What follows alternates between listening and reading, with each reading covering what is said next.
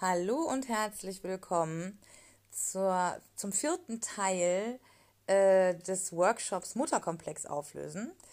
Äh, der Teil heißt, welches Frauenbild habe ich? Aber wir besprechen natürlich zunächst einmal äh, die letzte Woche, in der wir uns beschäftigt haben mit dem mit dem, was wir in der letzten Folge äh, äh, quasi ähm, aufgelistet haben an Punkten, nämlich die Reflexion der eigenen Mutter. Und ich habe mir hier einiges an Notizen gemacht. wir werden mal versuchen, da zügig durchzugehen. Es hat mich ein bisschen Überwindung gekostet, ähm, hat mich aber auch sehr weit gebracht. Das kann ich schon mal vorneweg sagen.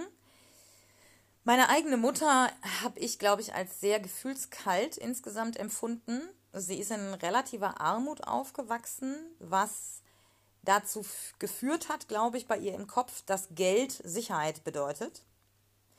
Sie hatte ein eher konservatives Elternhaus und daraus folgte dann irgendwann eine rebellische Phase, in der auch Drogen irgendwie, glaube ich, als Ersatz für Nähe dann konsumiert wurden sie hatte nie so eine richtig politische Phase, sondern ist, glaube ich, eher bei so gewissen Trends dann einfach mitgeschwommen. Und wenn die mal halt ein bisschen politischer waren, dann Hausbesetzer-Szene zum Beispiel in den 70ern war schon sehr populär bei Jugendlichen, so glaube ich. Und ja, ich glaube, sie hat mal in einem besetzten Haus gepennt oder sowas, aber dass sie so politische Ideale oder, oder so gehabt hätte, null, glaube ich dieses Hausfrauendasein war für sie extremst wichtig, dieser Status, ne, dass das Haus ordentlich ist, der Garten ordentlich aussieht und keine Ahnung, die Kinder anständig angezogen sind.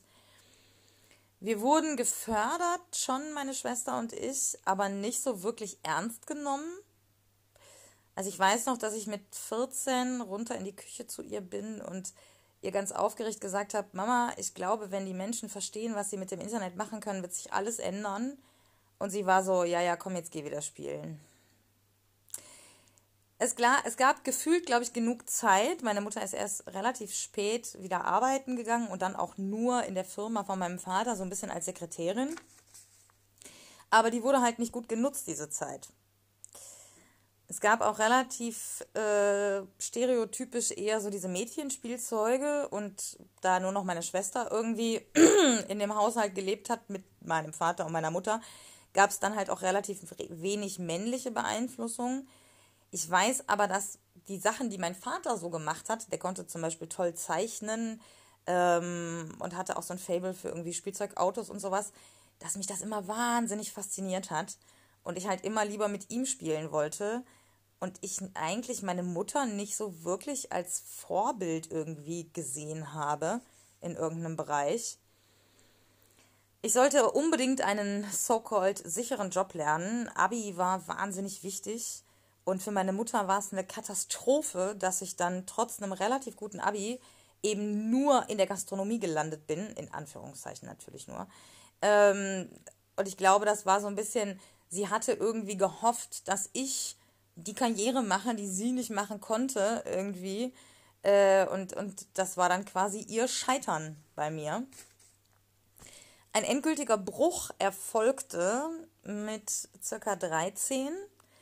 Ich war immer schon so ein bisschen Trendsetter, das heißt, ich habe Sachen früher gemacht, als sie modern geworden sind. Und ich habe mir mit 13 Kleidung ausgesucht im Laden und meine Mutter meinte dann zu mir, sie gesehen hat, ja, aber äh, wir kaufen die jetzt nicht nur für einmal anziehen. Wenn die Leute in der Schule lachen, musst du die trotzdem weiter anziehen. Und ich war so, jupp, und am nächsten Tag, als ich aus der Schule kam, ich hatte das natürlich direkt angezogen, stand meine Mutter in der Küche und hatte so einen richtig gehässigen Gesichtsausdruck drauf, während sie sagte, na, haben die Leute gelacht? Und das war der Punkt, wo ich erkannt habe, dass meine Mutter kein besonders guter Mensch ist und dass ich auf gar keinen Fall so werden will wie sie. Also das war der emotionale, endgültige Bruch. Und ich habe sie dann mit 13 wirklich verbal komplett an die Wand gespielt. Sie stand mit offenem Mund da nach meiner Antwort. Ich habe sie nämlich angeguckt, habe so milde gelächelt und habe gesagt, ach Mama, weißt du, ich habe erkannt, ich kann es eh nicht jedem recht machen. Dann mache ich es lieber nur mir selber recht. Das ist entspannter. Und dann habe ich mich einfach umgedreht und bin nach oben gegangen. Und wirklich, sie stand mit offenem Mund da. Sie hatte wirklich, ja, sie hat ihr Gesicht verloren in dem Moment. Und ich glaube, das war auch so ein kleiner Sieg für mich und so der Beginn meiner, meiner Abnab dem Abnab Abnabelungsprozess. So, das war so dieses, okay, das will ich auf gar keinen Fall, so will ich niemals sein. Das ist ein ganz ekliger Charakterzug, dass man will, dass andere Menschen scheitern, damit man Recht behält. Äh, ich brauche hier nicht weiterzumachen. Ab da war es, glaube ich, komplett vorbei. Ich habe sie auch größtenteils als Mutter wahrgenommen und nicht noch als Frau zusätzlich irgendwie. Sie hat sich nur über diese Mutter- und Hausfrauenrolle identifiziert und erst als meine Großeltern gestorben sind und das Erbe kam und eben auch viel Geld verfügbar war, hat sie angefangen, auch was für sich zu tun. Und faszinierenderweise, und das ist mir erst klar geworden, als ich es aufgeschrieben hatte, hat sie meine Schwester und mich kopiert und übertrumpft in der Auswahl ihrer Hobbys. Das ist ganz absurd. Ähm, das erste Beispiel ist der Klavierunterricht. Sie hatte als Kind welchen und wollte das dann an meine Schwester und mich weitergeben. Wir hatten auch ein altes Klavier zu Hause. Und dann ist eine Lehrerin gekommen. Es gab dauernd Theater und Druck. Ja, wir bezahlen so viel für den Unterricht. Jetzt üb halt auch. Das hat sich doch letzte Woche schon so angehört. Warum ist es denn nicht besser geworden? Und bla bla bla. Und irgendwann hat sie auch angefangen, Unterricht zu nehmen bei dieser Lehrerin. Und dann hat sie sich einen Flügel gekauft und an diesem Flügel durften meine Schwester und ich nicht spielen. Dann haben meine Schwester und ich Reitunterricht bekommen. Und irgendwann hat meine Mutter angefangen, auch Reitstunden zu nehmen. Und dann hat sie sich ein Pferd gekauft, auf dem meine Schwester und ich nicht reiten durften. Und ich lasse das einfach mal so stehen, weil das, glaube ich, schon relativ viel aussagt, so als Bild. Mein Vater hat relativ viel richtig gemacht für die Situation, so wie sie war. Er hat tatsächlich auch klar gemacht, dass es eben auch meine Mutter abseits der Mutterrolle gibt. Er ist dann nämlich, wenn er nach Hause gekommen ist und wir ihm Hallo gesagt haben und ihn dann so mit Beschlag belegen wollten, hat er immer gesagt, nein, ich nehme jetzt erstmal Zeit für und er hat sie beim Namen genannt. Er hat nicht gesagt für eure Mutter, sondern für, hm, ich sage jetzt mal einfach Heike. Ja, sie heißt nicht Heike, aber ne, jetzt ist erstmal Zeit für Heike, Kinder. Und äh, später reden wir dann gerne. So.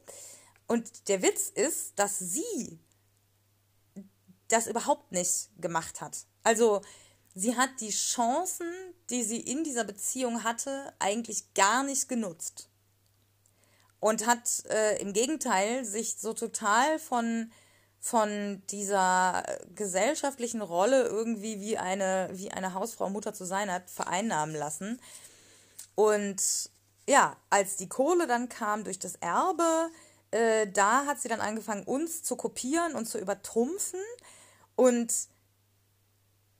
gearbeitet habe ich ja vorhin glaube ich schon gesagt hat sie auch nur unter ihm in der Firma als Sekretärin so und es gab dadurch eben auch keine, kein, keine, keine Vorbildfunktion in der Form für mich.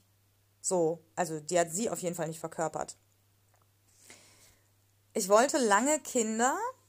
Ich frage mich aber heute, ob ich das wirklich wollte, weil meine Schwester wollte definitiv keine. Und die Schwester meines Vaters war, glaube ich, zu dem Zeitpunkt schon ein bisschen älter und hatte noch keine Kinder. Ähm, und die Linie meines Vaters, die seit 1375 existiert, wäre dann damit ausgestorben.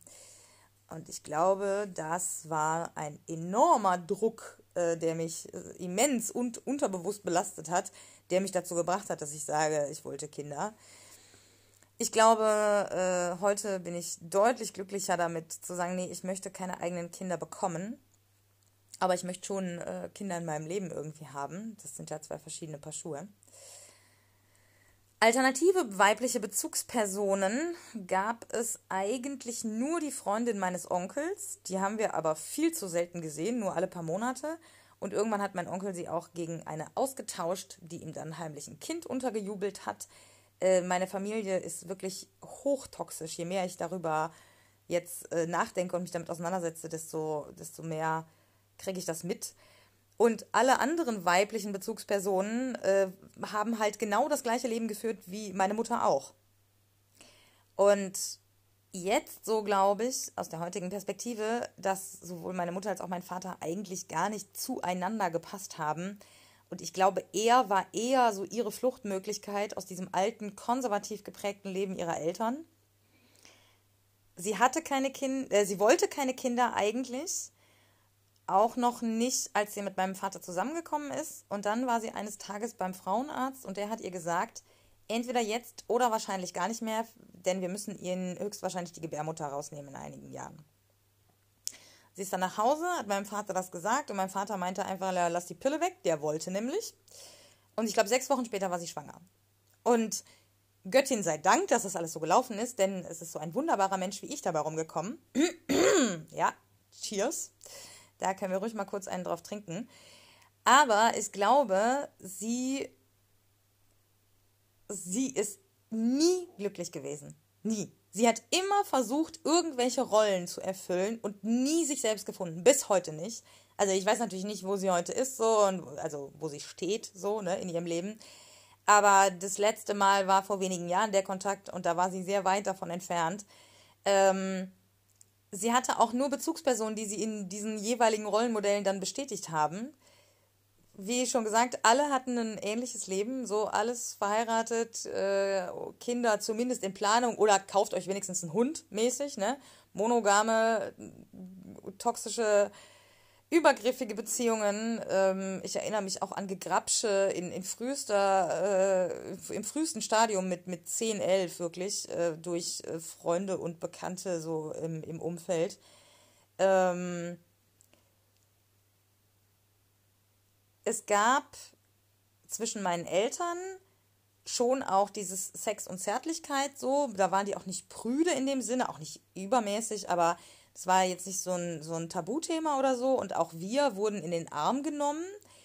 Aber bei meiner Mutter glaube ich eher, weil sie dachte, dass man das so macht. Also der Elternratgeber hat ihr das gesagt, nicht ihr inneres Gefühl. Und ab dem Moment, wo diese Geschichte war, wo sie mich so gehässig angeschaut hat, hatte ich auch überhaupt kein Bedürfnis mehr nach äh, Kuscheln oder sowas. Also ich kann mich auch an nichts mehr erinnern, dass da großartig, klar so, ne, zur Umarm zum Begrüßung, so Umarmung, keine Ahnung, guten Morgen, Küsschen, aber das sind ritualisierte Geschichten, äh, weil man das halt so macht, damit die Normalität gewahrt bleibt. Und dieses in den Arm nehmen und so kuscheln, einfach so oder auf dem, nee, absolut nicht. Ähm, ist mir nicht mehr kann sein, dass es das gegeben hat, aber es ist mir nicht, nicht im Kopf geblieben. Ähm, und ich glaube, ich bin ein sehr empathischer und emotionaler Mensch.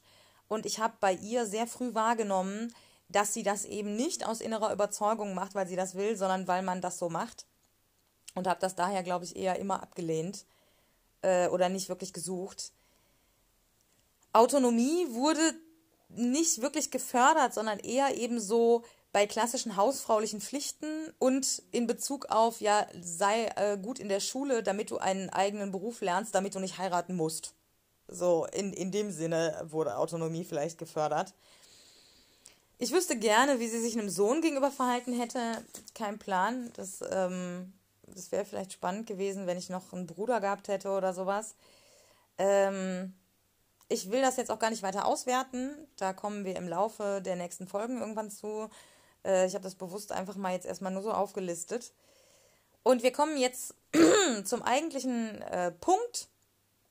Welches Frauenbild habe ich oder welches Frauenbild hast du?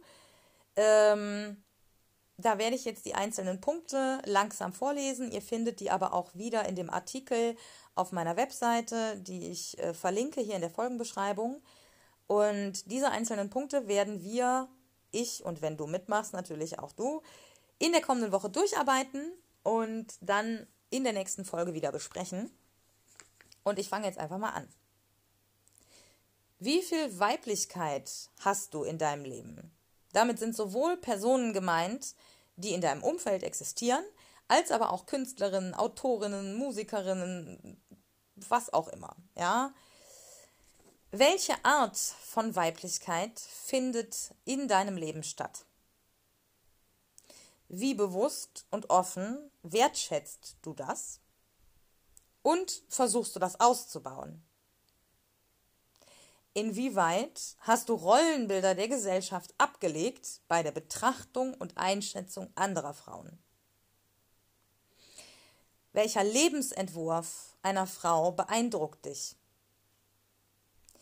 Welche, welche weiblichen Vorbilder hattest du in deiner Kindheit, Jugend, im Erwachsenenalter bis heute? Ist es eine ausgewogene Mischung aus männlichen und weiblichen Vorbildern?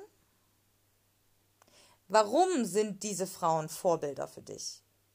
Versuch so genau, detailliert und neutral zu beschreiben, was dich an welcher Frau fasziniert. Was genau ist für dich Weiblichkeit? Und hier kannst du dir die Liste aus Teil 2 nochmal zur Hilfe nehmen, mein Bild als Frau von mir heute. Und ich habe jetzt noch Arbeitsaufträge äh, äh, oder ähm, ja, Aufgabenstellungen.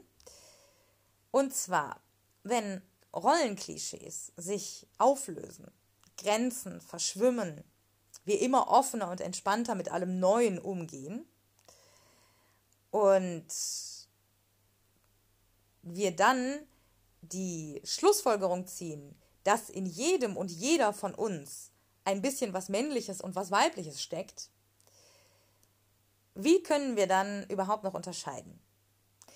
Und deshalb ist die Aufgabenstellung, versuch mal ohne Stereotypen aufzulisten, was für dich eigentlich weiblich und männlich ist und sortiere dann Menschen aus deinem Umfeld dort ein und vielleicht auch gar nicht so unbedingt zwangsläufig auf die eine oder auf die andere Seite, sondern vielleicht auch eher so, okay, der ist eher männlich als weiblich oder die ist eher männlich als weiblich. Ne? und äh, ja, da mal zu schauen, ähm, wie viele Menschen eben eher auf dem, sagen wir mal, du nimmst das weibliche links und das männliche rechts oder andersherum und dann schaust du einfach mal, wie viele Personen eben eher auf der linken Seite oder eher auf der rechten Seite verzeichnet sind. Dann, klar, natürlich diese Fragen hier, die wir gerade vorgelesen haben, auf jeden Fall beantworten und sich damit beschäftigen. Und ein weiterer Arbeitsauftrag ist, und die Aufgabenstellung finde ich richtig spannend, da habe ich schon richtig Bock drauf. Vielleicht mache ich das auch dann mehrfach innerhalb dieser Woche. Betrachte eine fremde Frau Versuch so schnell wie möglich sie einzuschätzen und analysiere anschließend deine Wahl und deine Einschätzung in Bezug auf dein Frauenbild. Und ich werde mich jetzt die kommenden Tage erstmal mit diesen Aufgabenstellungen beschäftigen und diesen Arbeitsauftrag dann eher ans Ende der Woche packen, also schon wieder Richtung Mittwoch, vielleicht irgendwie sowas so ab Sonntag oder so werde ich mich dann werde ich mich dann mal damit beschäftigen äh, und ja, ich bin gespannt, was äh, dabei rumkommt. Und äh, ich bin gespannt, was ihr sagt, was ihr äh, zu berichten habt, wenn ihr den Workshop mitmacht. Könnt ihr euch gerne mal melden. Ansonsten wünsche ich euch, äh, ach so, melden, wir haben ja hier kein Intro und kein Outro, melden könnt ihr euch gerne per E-Mail an victoriaocc.gmail.com, Victoria mit K bitte, oder per Telegram at Victory Victoria, hier Victoria mit C. Könnt ihr mir schreiben, was ihr von dem Workshop haltet, was ihr für Erfahrungen gemacht habt. Ähm, sehr gerne. Oder eben auch, ihr könnt den Artikel bei, ähm, auf meiner Webseite, könnt ihr auch kommentieren, wenn ihr, äh, wenn ihr was loswerden wollt. Ich freue mich jedenfalls über euer Feedback. Ich wünsche euch weiterhin viel Erfolg, falls ihr beim Workshop mitmacht. Ich danke euch für eure Zeit und Aufmerksamkeit, wenn ihr nur zuhört. Und ich hoffe, ihr kommt gut durch die Woche. Wir hören uns bald wieder. Passt auf euch auf, bleibt gesund und seid lieb zueinander. Tschüss!